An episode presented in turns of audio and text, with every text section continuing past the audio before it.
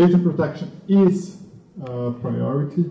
As you may know, it's probably not every day on the headlines, at least from the government perspective. Maybe Miriam uh, knows this better, but uh, I would say that uh, what we wish is, and many questions that you might have today uh, relates to the provisional presidential decree. If you allow me my free translation into English for medida provisória.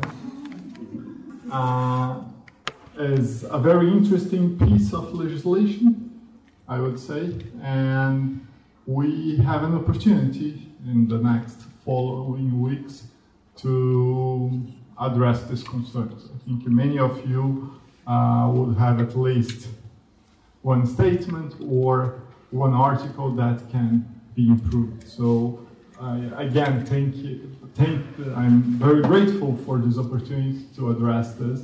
And uh, from the Ministry of Economy, we are currently developing a study so on this matter. So if you have a recommendation or a suggestion on, especially following the best international practice, that you believe that that initiative or that policy making could create good outcomes to Brazil, please send to us. We are very keen to understand them and so I'm very grateful to have some people here uh, from the international scene, experts that can also contribute to this policy making.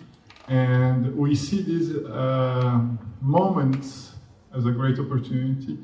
And uh, this presidential decree now will be discussed, as probably all you know that that uh, the committee from the legislative branch was established. So with a president and a federal representative who will be in charge of these discussions, a senator and a federal representative, we will be able to organize these debates and once again have academia and civil society um, having opportunities to, to discuss this. So from, from this perspective, I would like to say that we have concerns as a fiscal year, uh, and we have the pensions and social security reform, but we also need to understand that if we do not provide a body, whatever the location it is, politically and institutional, but if we don't address the institutional design concerns, we might have serious problem in the near future. So we need to, and this is not only I address this to, to civil society, but also and especially within the government and within the Ministry of Economy, because if we do not uh, equip properly this entity, this governmental entity, enough, we might have uh, problems in terms of um, the increase of cases in the judiciary, for instance. So I was just talking to, to Fabio about uh, international policy experience that we have been studying, such as uh, the South Korean experience on online arbitration. So how can, and of course, probably there are many lawyers here that could say, oh yes, but how does this work and operate uh, in the real practice? But uh, we are studying this and to see if this uh, system of online arbitration might work. You, you imagine that if there is a, a privacy leaking from a major platform in Brazil, how many citizens might be impacted? So we don't want to have, um, I would say, uh, an authority that is not able to cope with this new demand. And uh, we also need to understand that this is a, an institutional process uh, that will take some time. We might not have the ideal or the best authority this year or next year, but we also need to see the reality of this policy in the sense that uh, it's a policy that will impact every single sits in every single economic sector. So there, there is no exception in this.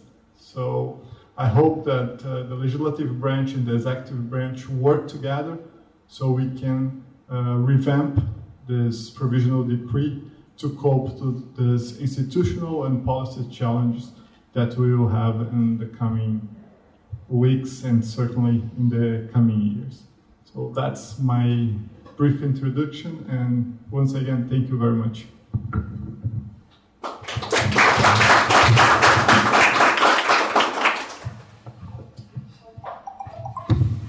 Hello? Okay. Um, so, firstly, thank you very much to ITS and to Fabio for the invitation. It's great to be here.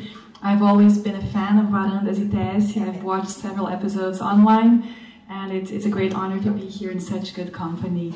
Um, my name is Miriam Wimmer. I'm a director at the Ministry of Science, Technology, Innovation, and Communication, and I've been working on personal data protection and privacy policy since 2011, approximately, because of my role in government. So, previously at the Ministry of Communications, and later on at MCTIC, which is our short name for our ministry.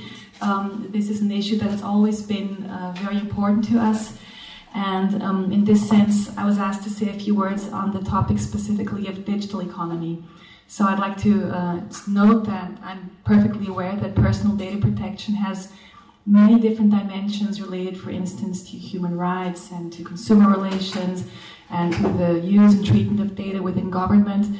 But today, my focus will be mostly on the aspects that relate to technology, innovation, and the idea of a data driven economy and international data transfers. So I hope I managed to cover all these topics. Um, please also let me know if I'm speaking too quickly and just ask me to slow down. Um, I think an important point to start this discussion on is the realization that we are indeed undergoing an important shift in our economy. Um, there are many different words to describe this shift. Some people speak of digital transformation, Others speak of the fourth industrial revolution, for instance. Um, but in fact, what we realize is that new technologies associated to new possibilities of treatment and combination of data um, are indeed producing very important impacts in all spheres of human activity, in all fields of economy, within government, within our social relations. And in fact, um, what many, many scientists, many researchers note is that we are moving towards a datafication of all aspects of human, social, political, and economic activities. Um, and that in fact, data, besides being an element of our personality, also is considered an economic asset. And I brought these covers from The Economist because I think they very clearly illustrate some of the, uh, the policy issues so this is one of the first covers that people started discussing when uh, data was compared to oil as the world's most valuable resources. Um, then we went on to Cambridge Analytica and the Facebook issue. Um, and now we're discussing uh, other policy issues related to the impact of artificial intelligence uh, in, on labor and the job market. And finally, this is the most recent cover we're discussing enforcement and what the role of authorities is um, dealing with global markets and treatment of data throughout several jurisdictions. So issues such as taxation, for instance, or, or privacy regulation, platform regulation, copyright are all issues that are somehow connected to this, this stage where we are experiencing of digital transformation. Um, I think the aspect of data as an asset is also very clear to understand when we look at the five largest companies in market value, which are in fact Apple, Amazon, Alphabet, Microsoft, and Facebook. So uh, I think this is a, a, very clear indicator of the importance of this digital economy, which is in fact a data-driven economy. Um, since I come from a ministry that deals with innovation, I think it's also important to point out that there are very positive uses of data. And in fact, when we look at big data technology, which allows us to combine huge data sets, huge amounts of data, um, that is sometimes very disorganized, very noisy, or very messy. Um, and this allows us to perceive certain correlations which are not intuitive at a first glance. Um, this is something that can bring very positive effects to many, many different fields of economic activity. Um, key sectors of our economy are becoming data driven, and I'd like to point out manufacturing, agriculture, transports, smart cities, healthcare, the pharmaceutical industry. All of these sectors are benefiting enormously from the possibilities um, that big data brings. And in fact, we have seen a new age of scientific discovery, a new age of increased efficiency and productivity in many different fields. And this is certainly something that I think needs to be noted. Um, on the other hand, um, on the other hand, another important aspect of the digital economy is that this is a global economy. And these figures come from a report from McKinsey consulting firm. And in fact, what they say is that the, the global uh, flows of data have soared over the past years, increasing 45 times between 2005 and 2014, which leads them actually to propose that we are uh, experiencing a new era of globalization, which is marked not only by global flows of uh, trade and services and financial flows, but new, uh, a new era of globalization, which is marked by data flows. This is, of course, very interesting, and it's wonderful to be alive while this is happening in the world, but of course, it raises also a number of very complex policy issues I'm sure that our colleagues representing the UK will speak about this a bit. Um, but when we discuss algorithms and lack of transparency and explainability and the reuse of data and repurposing of data collected for certain purposes and then used for others, these issues are all very complex and very um, difficult to, to tackle. And in fact, when we look at the digital economy, we are also discussing a very wide range of actors that range from developers, uh, telecom providers, cloud providers, entrepreneurs, investors. So uh, the policy issues are just as broad as this range of actors. Um, here I'd like to discuss specifically three issues which are related to this uh, global and extraterritorial dimension of the data economy. Um, um, I wouldn't say these are the only policy challenges, but some of the most important ones maybe. So since we're dealing with global markets where data flows from one country to another, um, I'd say that one aspect that has to be considered is that um, these global markets are still rooted in national and sovereign states with their own cultures, their own approaches, their own legislation. And what we have been experiencing also is that um, many times there are quite different approaches towards personal data protection, cybersecurity. Um, many times we see domestic laws with extraterritorial effects, which brings also challenges to enforcement, for instance. And many times we have rules that are simply, they compete, they, they point in different directions on issues such as data localization, platform regulation, copyright, etc. Um, and so this is a, a very complicated scenario from all perspectives. From the perspective of the citizen, he has his data exposed to different levels of protection, depending where it is stored which of course is uh, not positive when you think of legal certainty and protection of rights. Um, for governments, there are very severe, severe challenges related to international cooperation and legal assistance. Here in Brazil, um, over the past years, we've had several experiences with Facebook and WhatsApp blockages because of issues related to international cooperation in law enforcement. And also for companies, these, this raises several issues related to trade, legal, logistical difficulties, um, how to cope with competing legislation over different jurisdictions. Um, and, and, what we cannot fail to realize also, this is part of an, an UNCTAD report, is that there is a direct connection between global flows of data and also global trade flows. And here they have very interesting numbers. And what UNCTAD says in the report is that privacy and personal data protection laws can sometimes provoke direct effects on global trades and, and, and goods and services. Oops. Okay, great. Um, moving towards the end of my presentation, I think my time is probably almost up. Maybe seven can five minutes. Um, five minutes? Okay, great. Um, um, within the Ministry of Science, Technology, Innovation, Communication, we have relationships with several international organizations, and two of the ones that have um, been most important over the last years when we deal with digital transformation, digital policies, are the OECD and G20. Um, and I think it's interesting also to bring to the discussion some of the references that these organizations have been working on and building. So as many of you know, the OECD since the 80s has a privacy framework. This framework was developed immediately before Convention 108, which is the first international legally binding instrument in personal data.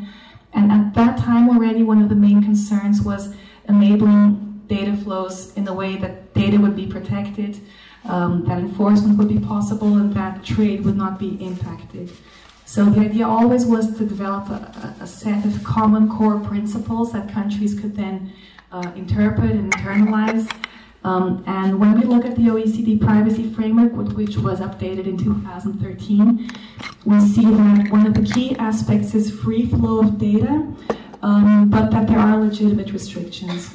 So what the what the framework says essentially is that countries should not provide for undue restrictions of data between them as long as these common principles are observed and that there are effective safeguards, which includes having uh, the appropriate enforcement mechanisms to ensure that legislation is complied with. Also within the G20, there is, um, since 2016, I think, um, uh, a subgroup which is of ministers of digital economy. In Brazil, uh, the Ministry of Science Technology takes on this role, and one of the key aspects of the work that is about the G20 currently is related to the idea of data, data free flow with trust. So trust is, of course, a central aspect here. And uh, to conclude, what does Brazil think about that? What is Brazil doing about this issue?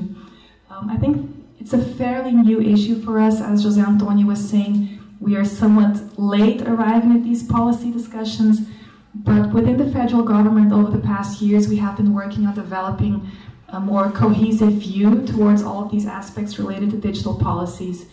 So in 2018, we had the approval of the Brazilian strategy for digital transformation uh, through a presidential decree which established um, a vision of what Brazil wishes to achieve through uh, within this digital economy. This very beautiful figure with trees and colors and so on represents the concept which underlies the strategy. So our understanding is that we are discussing transformations both within government and within the economy, and that an important part of the government role is to provide an enabling environment for this digital transformation to happen and to allow us to reap its benefits, leaving no one behind. Uh, one of the central aspects here, as you may see, is the issue of trust. And in fact, as we developed the strategy in 2017 2018, it was already um, very clear to us that an important aspect was the approval of personal data protection legislation and also the creation or indication of a competent authority to deal with these issues. Our law, which was approved in 2018, does provide for several legal grounds for legal basis for international transfers, uh, although these do rely very fundamentally on the DPA, which has not yet been instituted. So, um, to conclude this, uh, this brief presentation, um, I'd like to point to three different areas in which we could move forward. Uh, the first one is, of course, a clearer institutional framework to deal with data protection in Brazil, since the DPA, wherever it is or whenever it is installed, will in fact have a key role in making these uh, global data transfers work and enabling Brazil to take part in, these, in this global economy. A second issue, I think, in a more international level, is working on greater interoperability between national frameworks and better agreements to facilitate international cooperation and legal assistance. And finally, we have the whole universe of trade issues and digital trade and cross border flows, which need to be discussed at competent international organizations. So that's it in a nutshell. I'd be happy to take questions after we finish this, this round of presentations. Thank you very much, Father.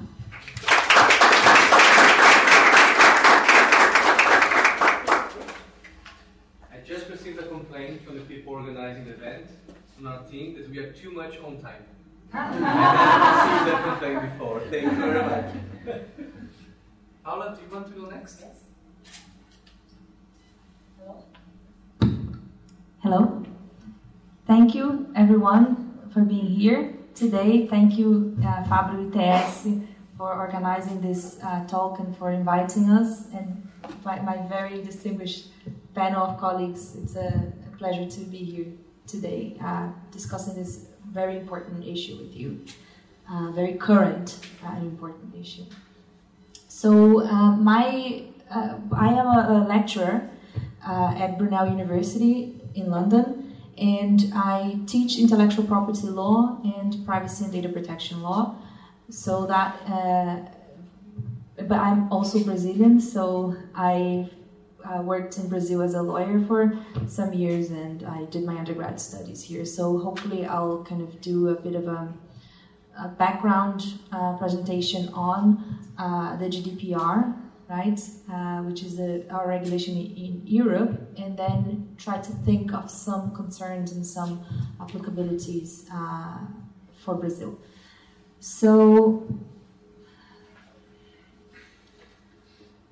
again, I think as Miriam highlighted as well, we have so many issues that we could talk about, but I'm going to try and focus more on um, certain uh, economic perspectives and international data transfers is one a big one. Right.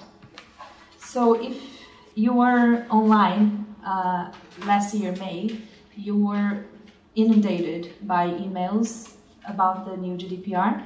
So uh, we all received so many uh, update update your preferences here, updating policies privacy policies from companies uh, that operate online because that's when uh, the GDPR, the General Data Protection Regulation, came into effect.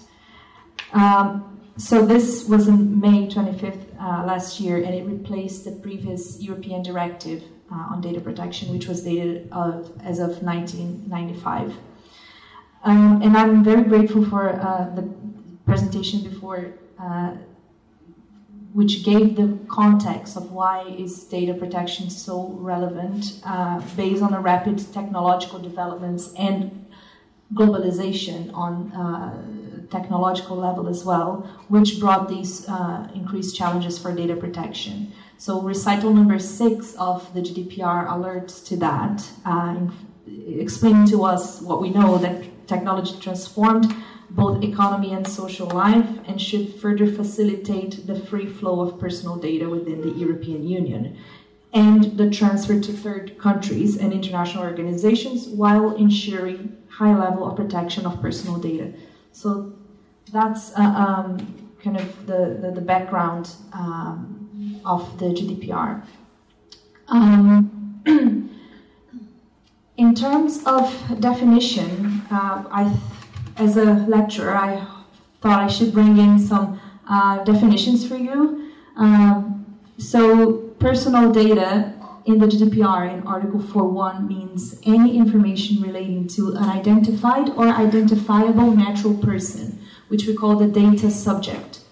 Um, and they include things things such as, and that word such as is important in the GDPR because it shows that this list is a, an open list. It's a broad list uh, of what could be considered personal data, such as name, uh, ID number, location data, online identifier, physical, physiological, genetic, mental, economic, cultural, or social identity. So we have a very broad list here and an open one. Okay, so the intention is that this definition is broad, uh, and the Brazilian legislation adopts uh, a similar approach.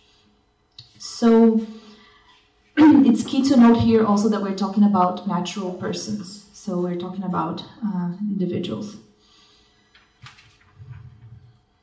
In relation to the principles that the GDPR adopts, uh, these are set out in Article 5.1 of the GDPR, and um, they include things like the lawfulness, fairness, and transparency of the way that personal data should be dealt with. Um, also, the fact that data should be collected for specified, explicit, and legitimate purposes, which is what we call the purpose limitation. So you have to specify why you are collecting that data, and that was one of the things that on those May 2018 emails that we got, uh, we had to specify if we were authorizing um, or consenting uh, to the use of our data for, for example, advert- advertisement purposes or uh, other kinds of purposes. Um, we also have the requirement, the principle of adequate, relevant, and limited uh, to what is necessary in relation to the purposes uh, for which they are processed, which is also called the data minimization principle. Um, so you can't collect more data than what's needed for that purpose, which you informed your, your data subject about. Also, we have an accuracy requirement. So the, the personal data shall be accurate and where necessary, necessary kept up to date. So that's another thing that uh, um, companies have to be aware of. The last two uh, principles in Article 5.1 are the storage limitation, so you shouldn't keep personal data um, for longer than what, what is necessary, and also uh, the uh, integrity and confidentiality principle, whereby you have to ensure appropriate security of personal data. So these are the main uh, uh principles. I brought here uh, one analysis uh, um, by London Economics on the potential economic impact of the GDPR, which I think is, is, apt for our topic of today. Um, so one of the things that this study highlighted um, was in relation to the consent, so prohibition of any form of opt-out and consent, and the requirement to name all third parties that will rely on consent, uh, which were included in a guidance by the Information Commissioner's Office, the ICO, uh, were uh, reviewed uh, in this report. And uh, one of the outcomes, for example, is that this would lead to a reduction in the amount of data available to companies, and as a result, profits attributable to data analytics could decrease by up to 41 million pounds in the UK. Um, and, and other figures uh, that are uh, indicated this in this report. So this is, kind of the background, uh, uh, some major uh, um, aspects of the GDPR. And one thing that I wanted to uh, bring to the discussion is whether we're talking about a revolution in terms of legislation on personal data. Did this, did the, is the GDPR a revolution? Uh, or an evolution. So many commentators argue that the GDPR is not a revolution per se, because much of the principles and concepts already existed under the previous directive. Um, and for example, Peter Carey uh, explains that the biggest revolution in data protection debates took place actually in the 70s with the increased use of computers uh, and then the need to regulate the protection of data emerging from that context. Uh, the UK was one of the world's first personal data protection, uh, more comprehensive legislations in the 80s. Um, so with the GDPR, we are talking about an evolution to the system. Um, and again, quoting here uh, Peter Carey, uh, whilst much of the previously applicable law is reproduced in the GDPR, several new obligations present a significant challenge in both time and money. And that many organizations that are some, somewhat underprepared for the new law because they didn't properly implement the pre GDPR requirements in the first place. So they need then to catch up because uh, the GDPR uh, um, brought some uh, uh, uh, changes that make the need to comply much more uh, um, serious and urgent. so the reasons that this regulation, the GDPR, attracts so much international attention are mainly threefold.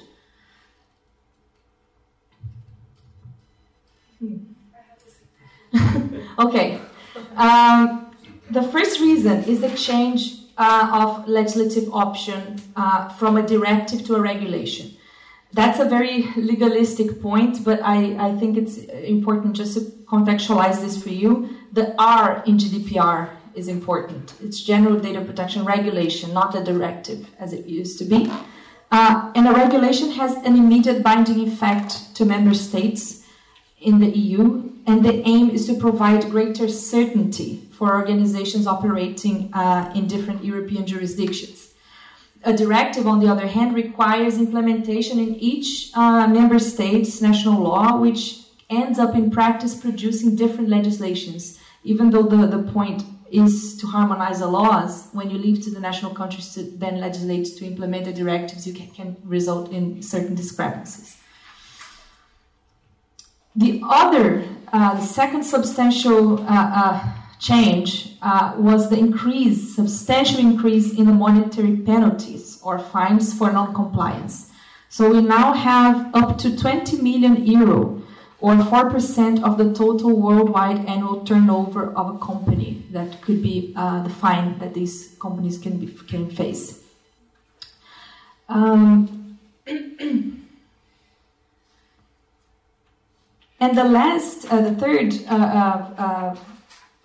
uh, uh, uh very uh, important aspect, and this was also touched upon before me, is in which is the one I'm going to focus from now on, uh, are the international implications of the GDPR.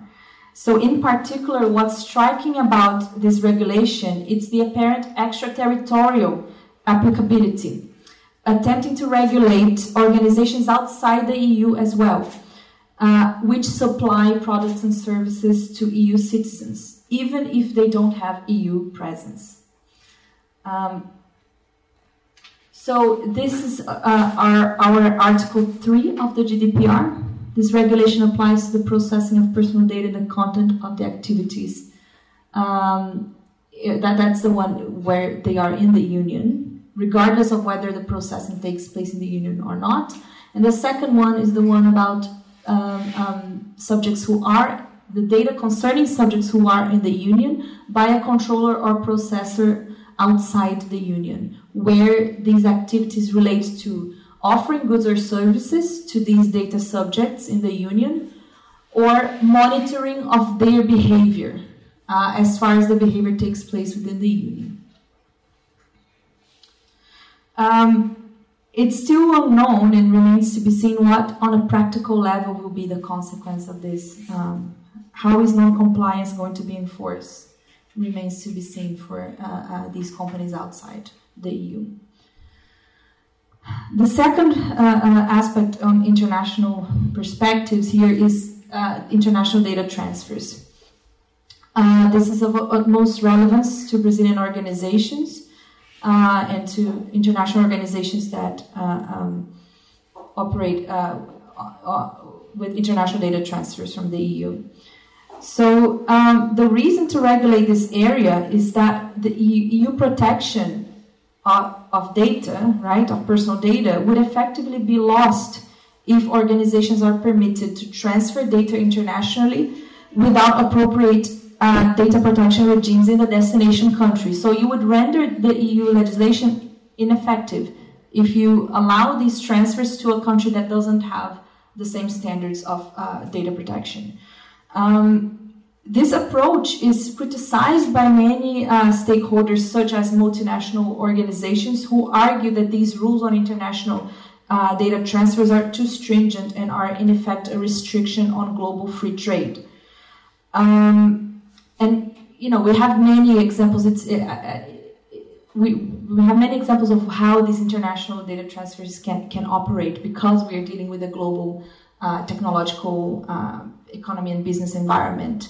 Um, so if your company is purchased by another and the whole database of the company is transferred to the other country, then you have an international data transfer. Sending an email containing your customer details to someone in another country is again another way of uh, international data transfer. Uh, there is also cross-border digital dictation outsourcing when you send audio files to an, another country for it to be uh, uh, transcribed. That's another way uh, that data could be transferred internationally.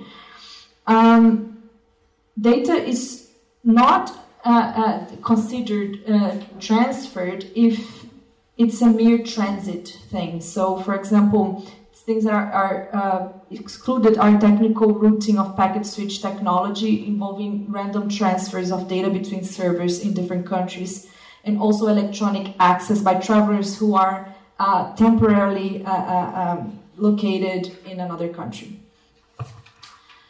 Um, this recital, uh, so when I say recital, it's the part of the, the of the GDPR or, or of other EU uh, types of legislation at the beginning of the piece of law of legislation. They are not considered uh, binding per se, but they guide the understanding of the context of why this legislation was enacted. So they provide us a, a very important uh, uh background and interpretation, even uh, uh, rules for certain provisions. So, uh, in relation to the flows of personal data to and from countries outside the EU, uh, the, this recital 101 of the GDPR uh, explains that these are necessary for the expansion of international trade. So it's important that we, we, we, we have uh, uh, we look at these uh, transfers and that the level of protection of natural persons ensured in the Union by the regulation should not be undermined. So the general principle for data transfers is that uh, the GDPR should apply, so all provisions in this chapter shall be applied in order to ensure uh, that a level of protection of natural persons is not undermined. So this reflects that recital that I just showed. And in Article 45.2 of the GDPR, uh, we have uh, a, a provision on what are uh, adequacy decisions. So transfers can be made on the basis of an adequacy decision uh, uh, by the EU Commission.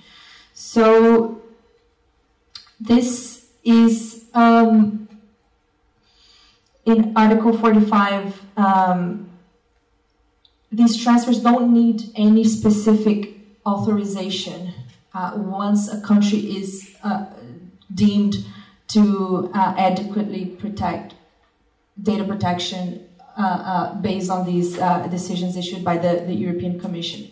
And things that the, the Commission looks at when they are um, um, issuing these adequacy decisions, so when they're examining what's the legal background and, and framework in that country, um, they look at, for example, the rule of law, respect for human rights and fundamental freedoms, relevant legislation, um, ways of enforcement. So this was also uh, uh, um, uh, raised here: effective administrative and judicial redress for data subjects, the existence and effective functioning of one or more independent supervisory authorities in that country, um, and so on. So the European Commission has so far recognized only a few countries uh, under an adequacy decision. So we have Andorra, Argentina, Canada, Faroe Islands, Guernsey, Israel, uh, Isle of Man, Japan, Jersey, New Zealand, Switzerland, Uruguay, and the United States, limited to the Privacy uh, Shield framework as providing adequate protection and talks are ongoing now about uh, South Korea. So this is a, I took this from the European Commission uh, website. So uh, they give an example. So you are a French company and you want to expand your services to South America. So it's uh, our situation here in the example uh, in the Commission website. Notably Argentina, Uruguay, and Brazil. The first step is to check whether these countries are subject to an adequacy decision. In this case, both Argentina and Uruguay have been declared adequate. So you'd be able to transfer personal data to those countries without any additional uh, safeguards. While for transfers to Brazil, which is not subject to uh, um, an adequate decision, you have to frame your transfers by providing appropriate safeguards. So this leads me to the, the, the the next uh, form of uh, uh, possible international data transfers. So it's the context of Article 46 of the GDPR. Um, in the absence of an adequacy decision, a controller or processor may transfer personal data to a third country or an international organization only if the controller or processor has provided appropriate safeguards and on condition that enforceable data subject rights and effective legal remedies for data subjects are available. So things that, uh, uh, for example, that, that could be appropriate safeguards uh, um, without requiring any specific authorization uh, are legally binding and enforceable instruments, binding corporate rules, standard data protection clauses, standard data protection, uh, sorry, approved, an approved code of conduct, uh, certification mechanisms, uh, and so on. Uh, and also, in the absence of, of these um, appropriate safeguards, you can still rely on some derogations, which include explicit consent. So, we have the concept of consent coming back here uh, as a form of derogation, uh, a derogation from these rules on international transfer as well. If you have explicit, specific, and informed consent of the individual who must be informed of the possible risks uh, in relation to that transfer due to the absence of adequate decision or appropriate safeguards, then you, you, you should be fine. Um,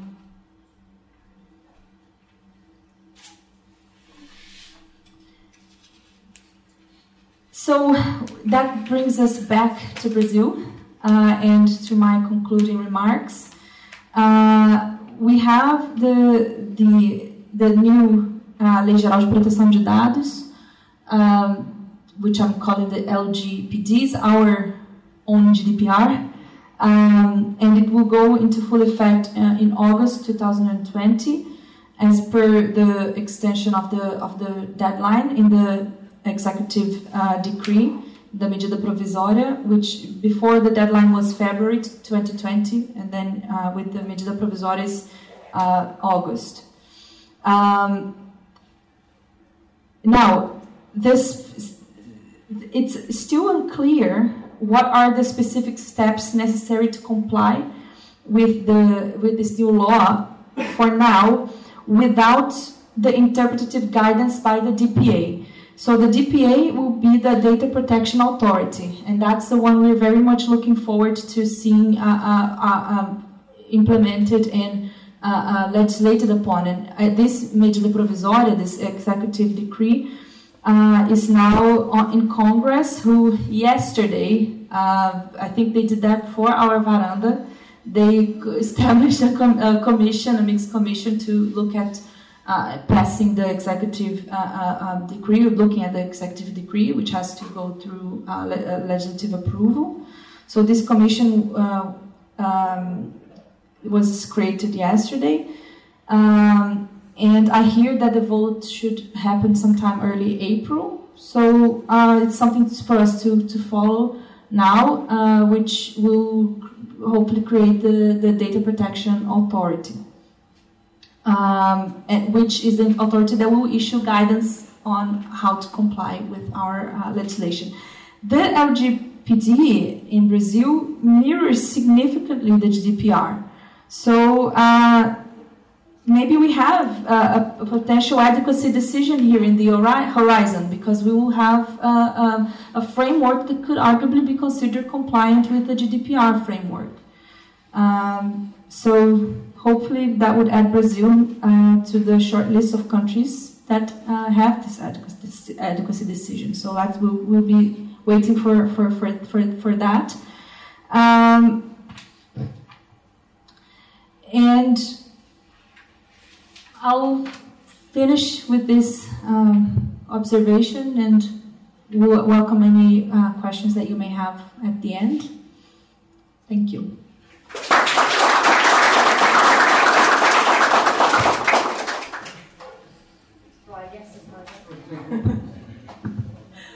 so, um, well, thank you, thank you very much, first of all, for this invitation, for obliging. I, I I said Fabio at the moment I saw that I feel guilty already because I obliged everyone to speak English and talk to English. But I have to say I understood every word you said before, so uh, that's a great point.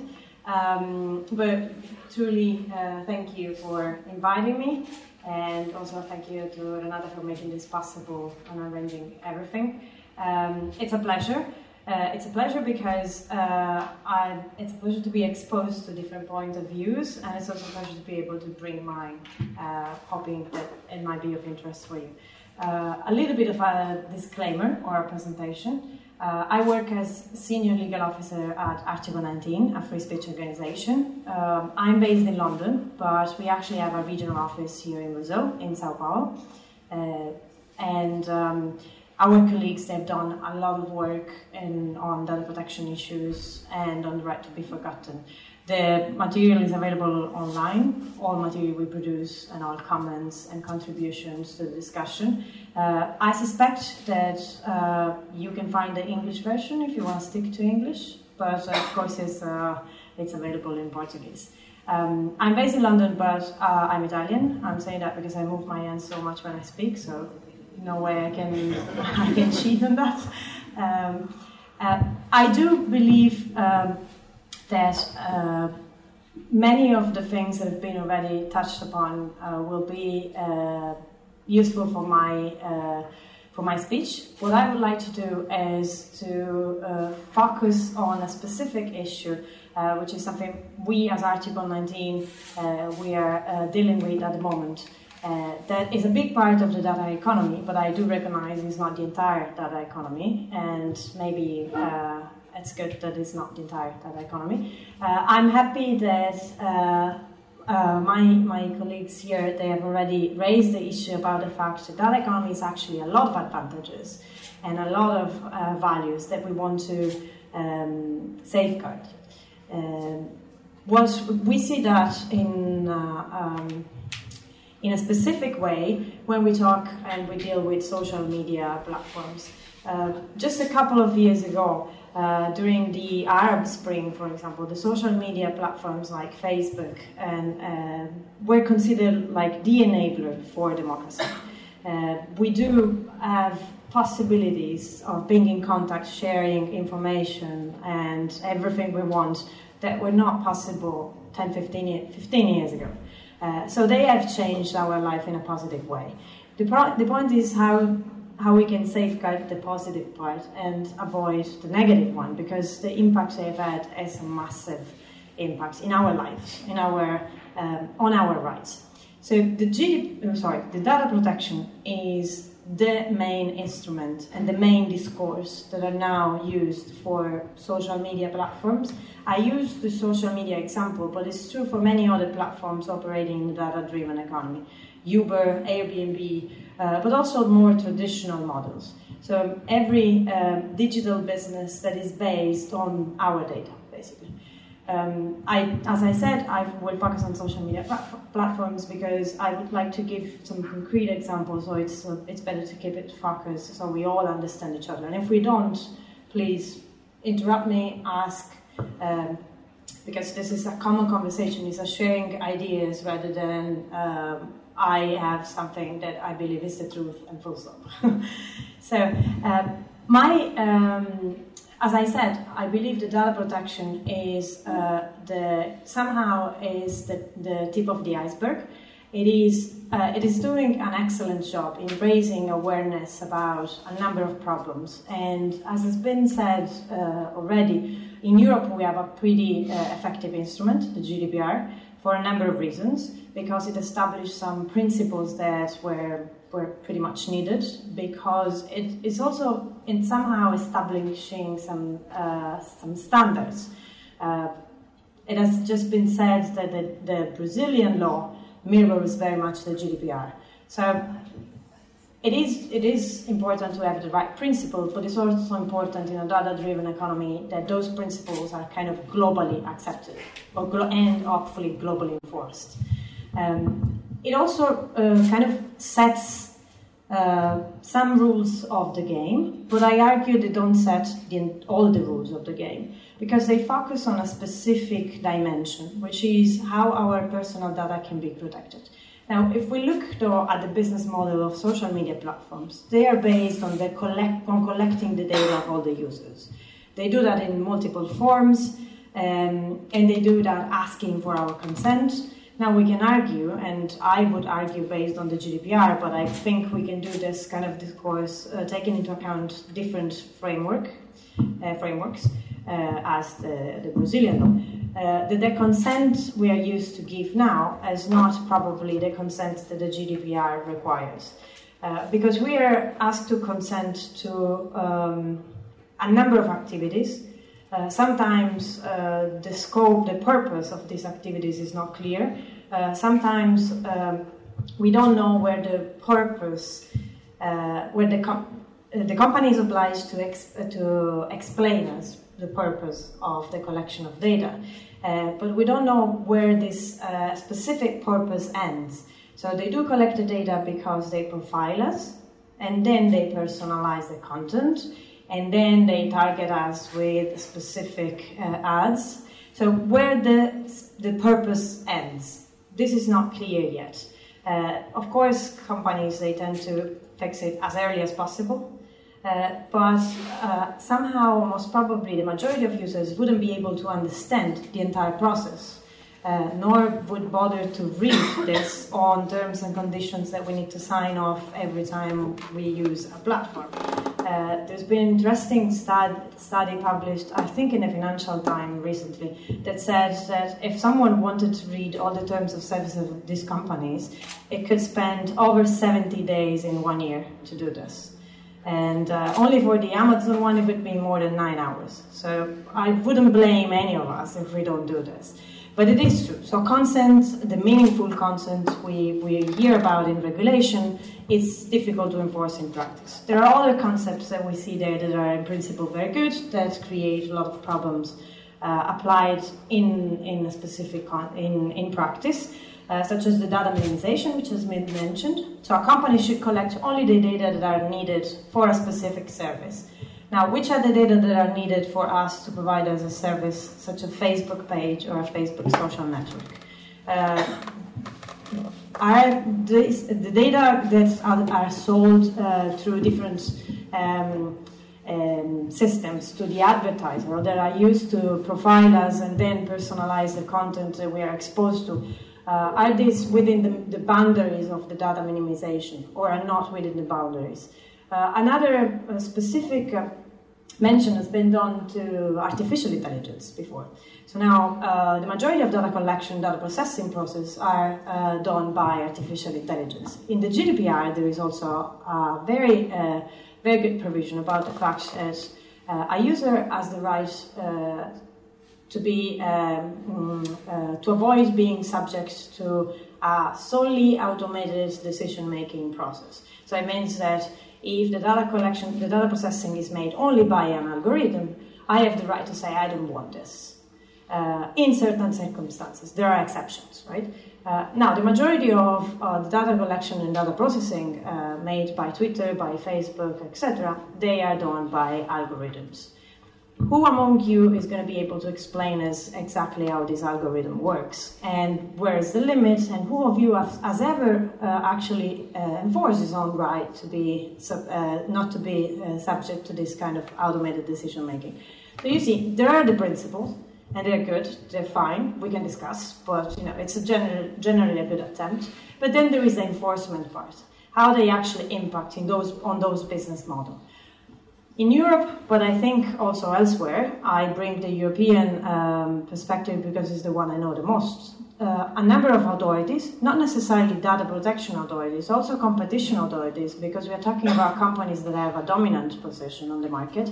So somehow uh, they have been claimed to abuse this dominant position because of the way they collect the data and because of the way they actually inform users about what they do with the data. Um, so now some, some enforcers are starting to intervene and they focus on the data collection. Uh, I believe, again, is the tip of the iceberg because no company collects the data to store them in a closet and that's it. The social media platform, even less. They collect the data because they want to profile us. There are studies recently done um, by the Pew Research Institute to say that about 60, between 60 and 70 percent of the people that were asked to, they didn't know that Facebook was profiling them.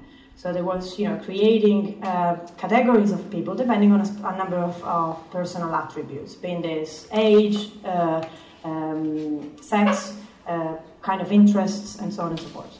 So the reality is that people they're not aware about all these things. Um, but profiling is extremely linked to data collection. The data collection is done as a, as a first step to perform the profiling. And the profiling is absolutely necessary for monetizing, um, for in the value of chain of the, of the platforms.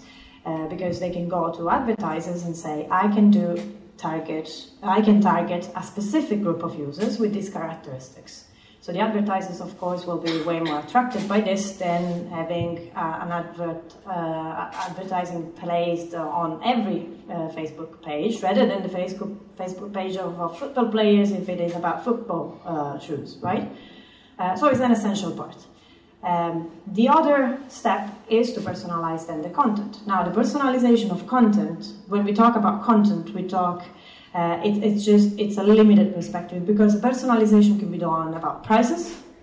So, I don't know, um, the price we see for a flight uh, or for some shoes can be shaped uh, on our willingness to pay, uh, which is defined uh, by an algorithm that puts together all our all our personal all our personal data collected for a certain amount of time.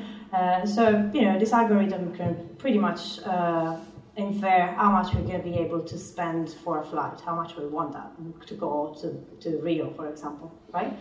Um, now, price this price personalization is one of the issues that has been uh, that is currently discussed.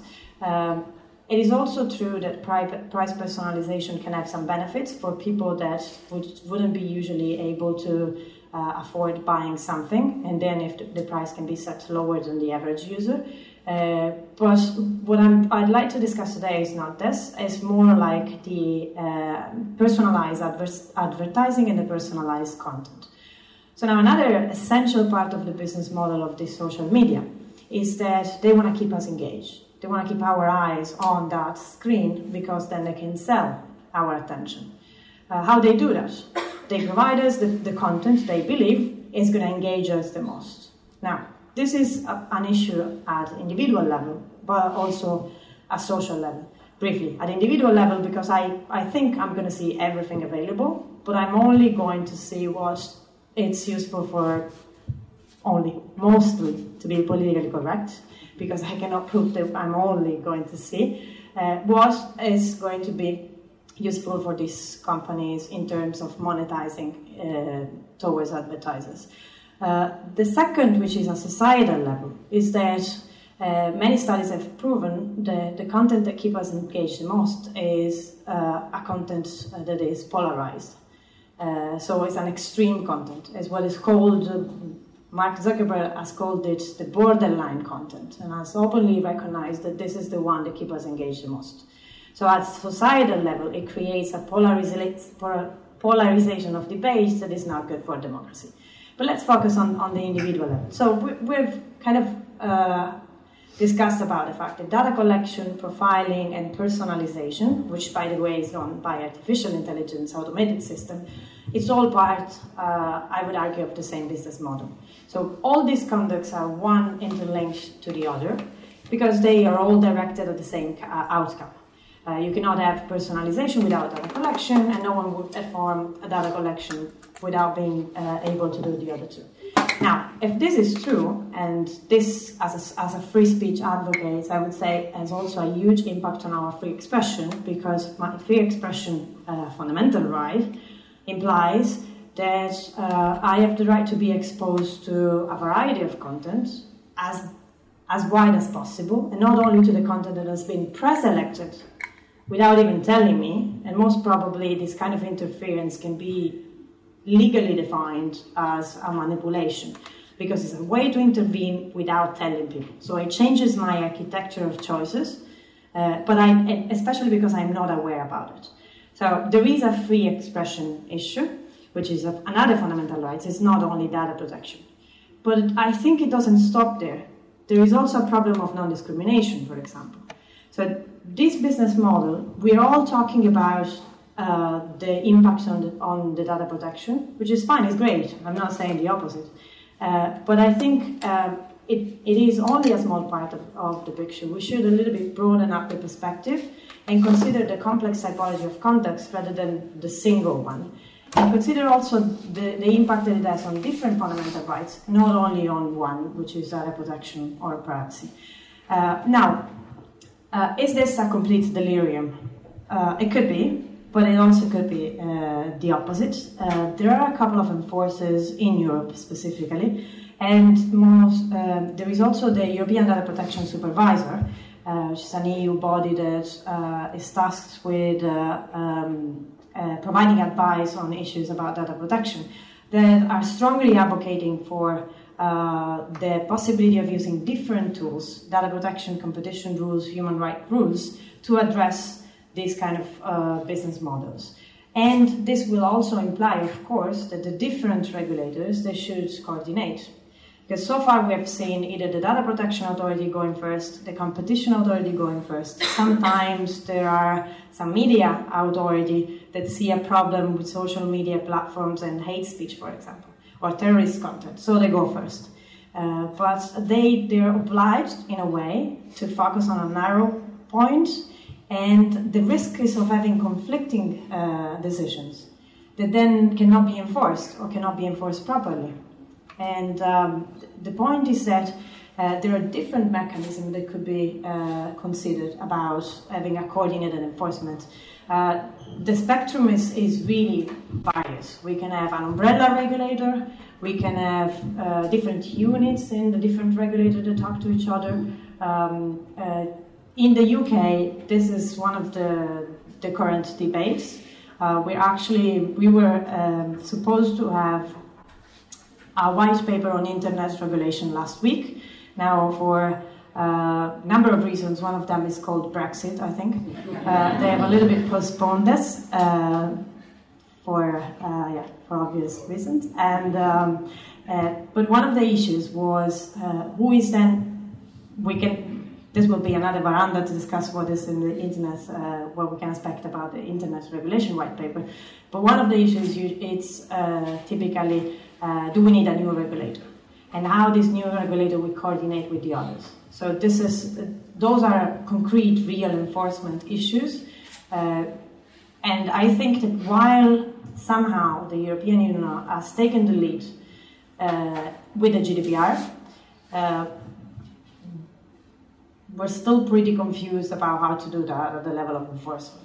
Uh, the UK is leading in a way, France is going more or less in the same direction, but there are other states that, uh, uh, you know, they are either con- not considering the idea of a regulator or considering to expand the power of existing regulators or not considering coordination at all. Um, so I think that there uh, every kind of dialogue between local and regional, regional initiatives would be helpful. Uh, the only thing as a civil society and as a free speech uh, advocate, uh, I would uh, strongly suggest in, and push and in each and every forum is that whatever approach is taken, it needs to be a human-centric approach. So whatever um, regulator is going to go first, whatever enforcement structure we want to uh, set, the enforcers they will have to look at the impact on human rights of this, business model, or it's not going to be a, a long-term uh, solution. So this was more or less uh, the idea I wanted to share with you. Uh, I am uh, extremely happy to take uh, questions here or afterwards uh, while drinking a beer. once again, I am very, very happy to be here, and thank you very much. Thank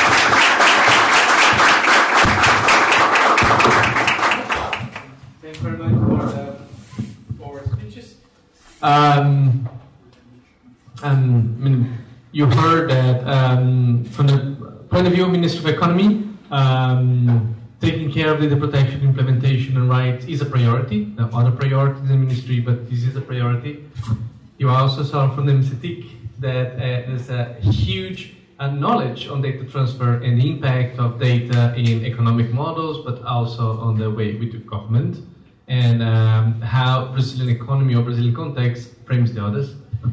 We also saw from the very principles from the, um, how the DPR works, lots of them similar to us, lots not, and how important is uh, to have a comparison between one country and others and a proper guidelines for that. I remember when I was UK, they were doing the um, comparability of Japan, and there was an issue because Japan doesn't have a, a word for privacy.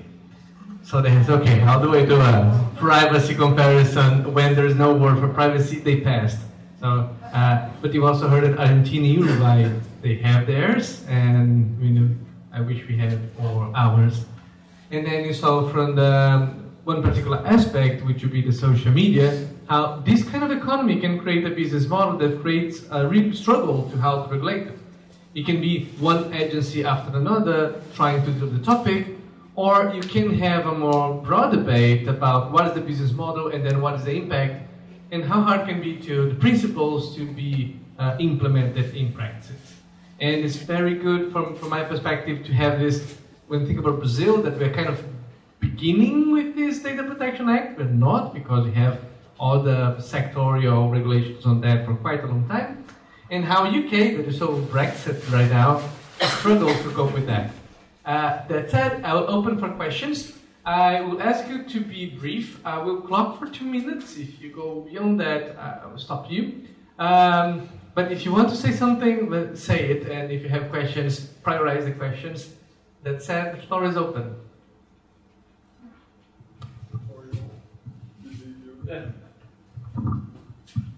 I'm a bot.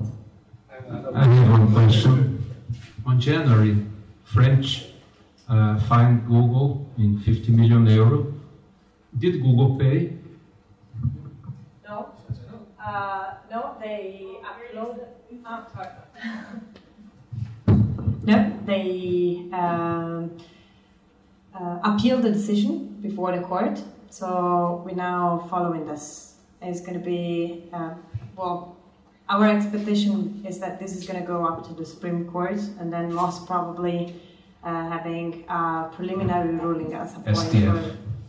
the STF there. Yeah. Uh, just, just, uh, just to follow the, the, the, the idea. Suppose that Google uh, decide not to pay the fine and decide that all French people are will not will never more use Google. It's, is that possible today? With the economy of, of knowledge uh, doubling every year, every six months, and the Internet of Things becoming Internet of everything? I think I can briefly also take this one. Um, I don't think, well, uh, if Google doesn't pay, uh, then it would be like if any other company doesn't pay. So uh, the, public enforcers, they can, can go after. Now, the more interesting question I think you raised is whether it is possible that Google at some point stops offering a service in France. Um, we had a precedent in Spain at some point uh, that was related um, with the fact that uh, uh, you know on, on Google you couldn't have extracts of media articles or articles published on media because that was an infringement of copyright. Uh, and Google simply stopped using uh, providing that service to Spanish people. Now, uh, providing a spe- stopping providing a specific service is not like stopping providing the basic services like a search engine or a map, uh, etc. Um, my my take is that uh, no, they wouldn't stop and they would be forced to adjust because number counts. And if France can set the precedent, then every other country can do the same, and they lose a European market, which is pretty big. So it's just an economic argument. Thank you. Could you talk about the case uh, CNIL versus Google at the European Court uh, to the bound of jurisdiction of the decision of CNIL on France? Uh, sorry for monopolizing this. uh, so I think we're talking about the right to be forgotten case, Yes. right? Um, well, first we need to do um, a disclaimer. We are part of the case, uh, meaning that we made an intervention at the national level, and that's why we're part of also uh, uh, before uh, the court in Luxembourg. And um, we had the opinion of the Advocate General in January, if I'm not mistaken. The judgment should come at some point in between April and May. Uh, now, for what I've checked recently at the calendar of the court, the hearing, uh, sorry, the, the judgment is not scheduled yet, so my best guess would be May, but we are there. Uh, the Advocate General uh, raised a couple of interesting points so the issue is we have this right to be forgotten, which is um, basically a derivation of the right to privacy in Europe. Uh, and uh, so that means that every, every one of us can go to Google or to a search engine and say, uh, I want uh, a number of links concerning information about myself to be delisted. So that means that if um, Fabio uh, types uh, on Google search my name and surname, that link won't come out. Uh, so it's not going to be removed from the internet, it's just going to be delisted so that they cannot see him. Now, the point that were raised in the second case, uh, sorry, in this French case, is not the second uh, necessarily, uh, is whether a search engine like Google should delist um, only from searches done on Google France if it, if it comes, you know, if it's a French, uh, if the request is from a French citizen. Uh, or also from google.es, google.et, google.com. Um, so that means basically if this should be applied only nationally or also uh, cross border. Now, the Advocate General says, first of all, the right comes from European law.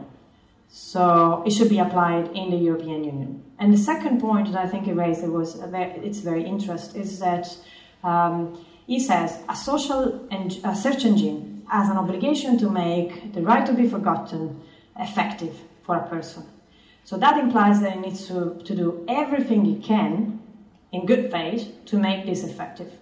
Everything it can is not limited to google.france, but it needs to do everything it can for avoiding that Fabio can see my my the link concerning me if I am the one that I've had, uh, I've uh, asked for the right to be forgotten.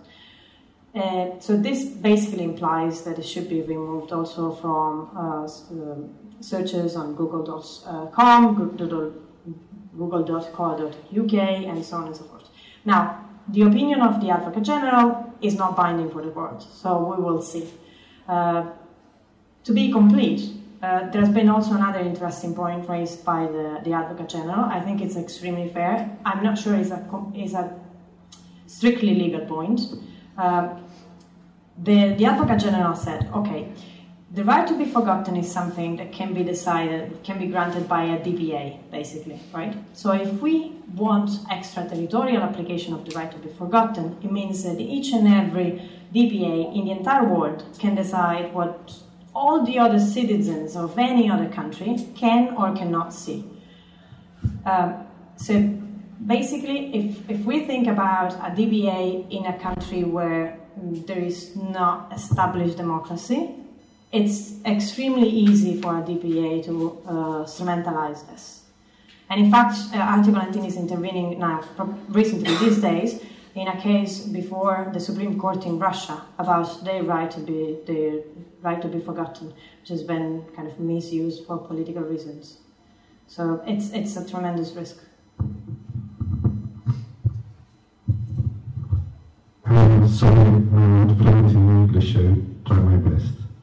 I ask about what I think is the most important political issue at the moment. It's about fake news. No, no, no, one of the debaters talked about this issue. And I think fake news presents a, presents a paradox in, this, in the subject of this conversation because on one hand we need privacy and for the public sphere we need transparency. The case of fake news, we need transparency from all to know uh, who is spreading fake news, who is paying for fake news. Uh, social media, they have been transformed in some kind of replicators of fake news. Uh, fake news is some kind of viruses that infect the social media media and they propagate fake news. And, and the effect of fake news is to destroy uh, what two debaters has, has, uh, had spoken, the, the trust of communication. And, and the trust of communication is made for the public sphere to function. So I want to, to ask to, to address this question to the debaters. How to deal this, with this paradox. I'd be more than happy to go second.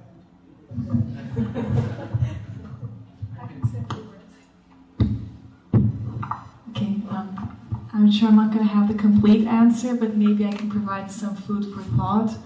Um, I think worldwide the issue of fake news has become very prominent, especially in the context of elections. And here in Brazil, um, so far, I think the approach um, has been not to provide for any specific regulation on fake news, but to rely on the mechanisms that already exist in our legal framework, as well as on incentives for social networks, social platforms to undergo fact checking exercises and so on. So I think it's also important to remember that our, uh, our internet here in Brazil is regulated by the Marco Civil da Internet that provides for a very interesting framework concerning content removal. So on one hand, uh, no, no internet service provider is obliged to remove any content unless there is a court order. But there is also no impediment for them to proactively remove content that is clearly in violation of someone's rights. So I think um, this creates an environment in which we can also lay some responsibility at the feet of these large platforms um, in the sense that they are also responsible for creating a healthy environment for public debate. I think it's yet to be seen what is going to happen in terms of policy. I know that in the EU, maybe you can comment on this, um, there have been papers published also making uh, stating differences in the concept of fake news or disinformation, misinformation, so on. I'm sure that the others will be able to provide more more information on this. And I think here in Brazil, there's still uh, some debate to be had on the topic. I don't think there's any any concrete policy recommendation in discussion at this point. Thank you uh, for your question. Just very briefly, I'm going to make a, one remark on uh, joint declaration on freedom of expression and fake news, disinformation, and propaganda that was issued a couple of years ago. Uh, this was a joint declaration uh, by the UN Special Rapporteur on Freedom of Opinion and Expression, Organization for Security and Cooperation in Europe, uh, members of the OAS, uh, etc. Article 19 will be able to uh, complement that um, in, in, in more, more, detail. But I, what, I wanted to highlight just this um, concern about uh, possible limits to freedom of expression when we talk about fake news on the one side. Uh, because who decide what's fake news? Uh, and you know, depending on the kind of regulation, could we uh, unduly restrict freedom of expression? But on the other hand, a real legitimate concern about the quality of the information that is being disseminated. So uh, I think there is a lot uh, um, of uh, measures that uh, can be adopted, and I think educating uh, the people, the media, uh, promoting measures such as stakeholders cooperation is one of the things that is mentioned in this joint statement. For example, that all stakeholders, including intermediaries, media outlets, civil society, and academia, should be supported in developing participatory and transparent initiatives for creating a better understanding of the impact of disinformation um, and propaganda on democracy, freedom of expression, journalism, and civic space, as well as appropriate responses to, to this phenomenon.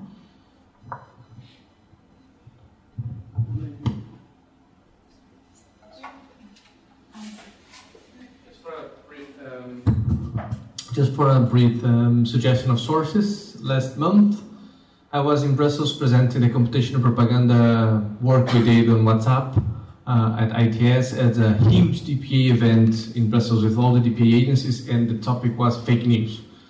So if you want to get more information on that, they have the full event uh, recorded, and then you have smooth stakeholder debate, Facebook was there, ICO was there, all the DPA was there, the, the brokers were there, and it was a very good event to have different glimpses. And the only thing I can say is that we don't know how to take hold the problem. I, I, I, can just uh, add a couple of pieces of information um, to what has been mentioned. In, in the European Union, the European Commission has asked the different platforms to come together and agree on a code of conduct. Uh, so they have gone for this uh, idea of self-regulation that has been kind of discussed and agreed with the, with the European Commission. The huge problem is that the European Commission doesn't have competence to enforce it. Uh, so it is all left to the goodwill of the companies. They're supposed to publish reports and say uh, uh, how it's going. Uh, they, they do. Now, uh, the level of detail of these reports is disputable, list. Um, the problem that as a free speech organization we see is that, uh, again, as, as has been spotted, who is able to, who is authorized legitimately to decide what is disinformation, what is not, where is the limit. And uh, considering also that my free freedom of expression is entails also um, the, the freedom to be exposed to provocative uh, thoughts, uh, information that are not, you know, black and white, but in the gray area, because this should help people to kind of develop a creative thinking, uh, sorry, a critical thinking. Uh, so if you do, uh, and it's essential for democracy. So if you do give this power to private companies, uh, then how we can safeguard this basic mechanism for democracy? Or if you if you leave it to public power, but it's not a democratic power, we have the same issue. Um, as a matter of um, concrete responses, one one of the attempts that comes into my mind is uh, WhatsApp. At some point, uh, they had a huge problem about dissemination of misinformation in India. That has actually led also to some kind of violence in, in, in the real world. So they have decided to put limits on how many messages you can forward. Uh, so rather than than focusing on deciding what is disinformation or not, the idea is to try to avoid this is widespread and becomes dominant. I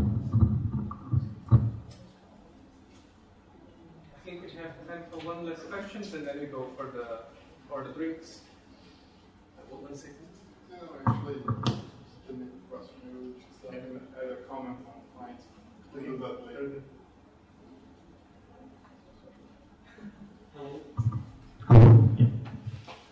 Well, um, I have maybe a little provocative question. Um, as we know, in biology, uh, organisms decay. In economics, assets uh, suffer depreciation, but data potentially, if we keep the servers running, we have them potentially forever. And um, what are your thoughts on the phrase that says that um, no data collection all is the best way of protecting privacy and protecting personal data.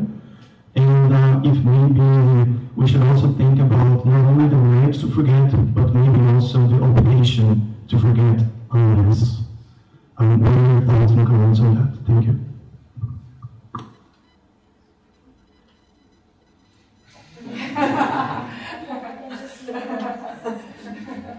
I'll make a very quick uh, um, remark here on the concept of uh, one of the principles that I have highlighted. I'm not sure if my slides are still uh, available for us to show um, now, but um, I could I could show that the, the just the, yeah yeah if we could put a, a what would like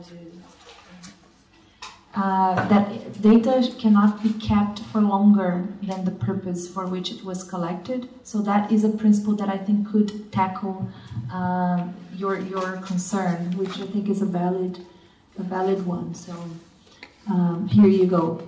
The storage limitation. Personal data shall be kept in a form which permits identification of data subjects for no longer than is necessary for the purposes of, for which the personal data are process, processed. So maybe that um, is one of the answers to your question. Um, I'm going to comment also provocatively. I disagree with, I think, nearly everything you said. Um, to begin with, um, I think it's useful to also uh, rephrase the idea that data is forever. In fact, on the plane here, I was reading this book, which is really great, um, Big Data from Victor Mayer Schoenberg and Kenneth Cukier. And he actually provides an example that um, illustrates, I think, the opposite of what you were saying. He was saying that data, in fact, can be reused for a long, long time, but it is not always as useful. Its value does decrease in time. And he gives the example of Amazon recommendations, for instance. So maybe a book I bought 10 years ago, something that currently would not be of interest to me. So if it the, the Amazon algorithm keeps recommending books to me based on what I acquired a long, long time ago. The recommendations lose value to me, and the whole process of uh, directed publicity somehow uh, fails its purpose. So I would say that although data is uh, can be reused in many, many ways, not that it should be, it can be. Um, it does lose value over time. So that's the first point I would disagree on, with you on. Um, I also don't think that the idea of no data collection is something we could consider feasible in our data-driven economy. I think data is collected about about us and provided by us almost as a necessary aspect of our day-to-day lives through our connected devices, through surveillance cameras, through our relationship with government, with companies we choose to be clients of.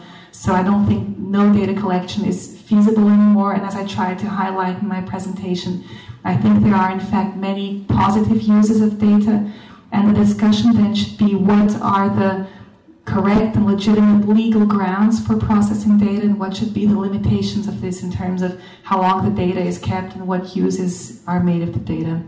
Um, in the same sense, I also don't agree with the idea of an obligation to forget because I think this would collide with other interests, specifically if we're dealing with publicly available data. This could collide with freedom of expression or access to information.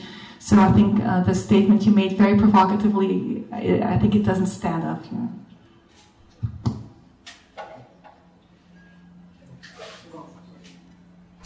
Just, just a brief comment on the first question uh, regarding fines. it's uh, interesting when we wonder about options on that. And if you uh, think about the judicial system in Brazil and with uh, such high number of appeals, actually every single fine, although they will be in the headlines in the Brazilian newspaper, if you look in the Securities Exchange Commission, the, the competition authority or a sector regulator, uh, they are really hard to get this back. There will be a series of appeal. And this happens in Europe, and it will also happen in Brazil. As if you, if you ask uh, Anatel, the telecom national regulator, uh, every single fine they apply went to the fund as it should. If you ask uh, the competition authority the same, so uh, even class actions from, from federal and state prosecutors. So I think this will also happen with the DPA in Brazil.